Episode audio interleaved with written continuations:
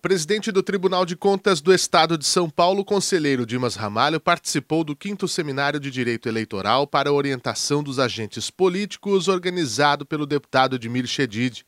O evento tem por finalidade oferecer aos participantes o conteúdo atualizado em relação à legislação eleitoral. O presidente ressaltou a importância das eleições como forma de manutenção da democracia. Mas a vida tem que continuar. E a vida continua com eleições diretas, secretas, democráticas, como o nosso país. Cada dois anos tem eleições.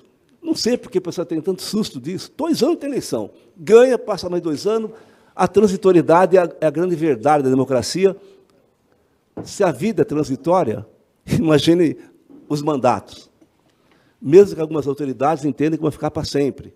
O deputado delegado Olim, representando o presidente da casa, deputado Carlão Pignatari, também falou sobre o evento. Pessoas importantes presidente do Tribunal de Contas do Estado aqui, Dimas Ramalho, foi deputado, nada mais conhecedor do que ele, que quase sete mandatos.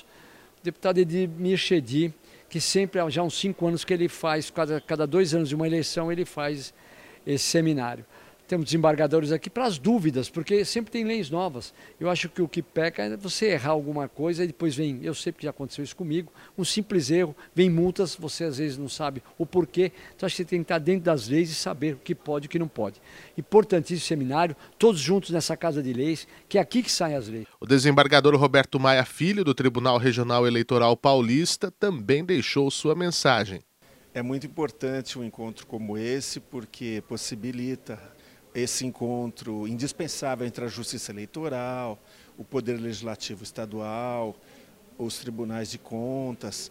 E realmente a democracia exige que todos nós estejamos irmanados, mãos dadas e em contato muito próximo para que tenhamos uma eleição dentro da lei, dentro da democracia, que é o objetivo de todos nós.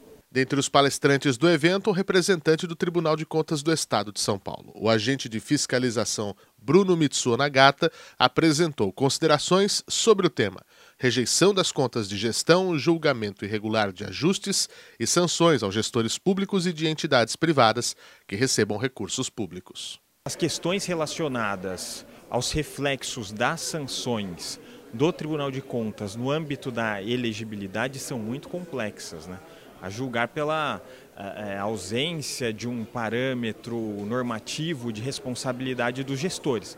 Você tem a Constituição que é muito ampla e você tem é, abaixo da Constituição um gap é, de teorias de responsabilização dos gestores. Isso acaba implicando na judicialização uh, da questão da elegibilidade é, advinda de sanções do Tribunal de Contas. Mas parece que a, a recente alteração normativa da lei uh, de 21, a lei 184 de 21, veio resolver esse problema, dizendo que uh, somente as autoridades, a quem for imputado débito, é que terão consequências na elegibilidade.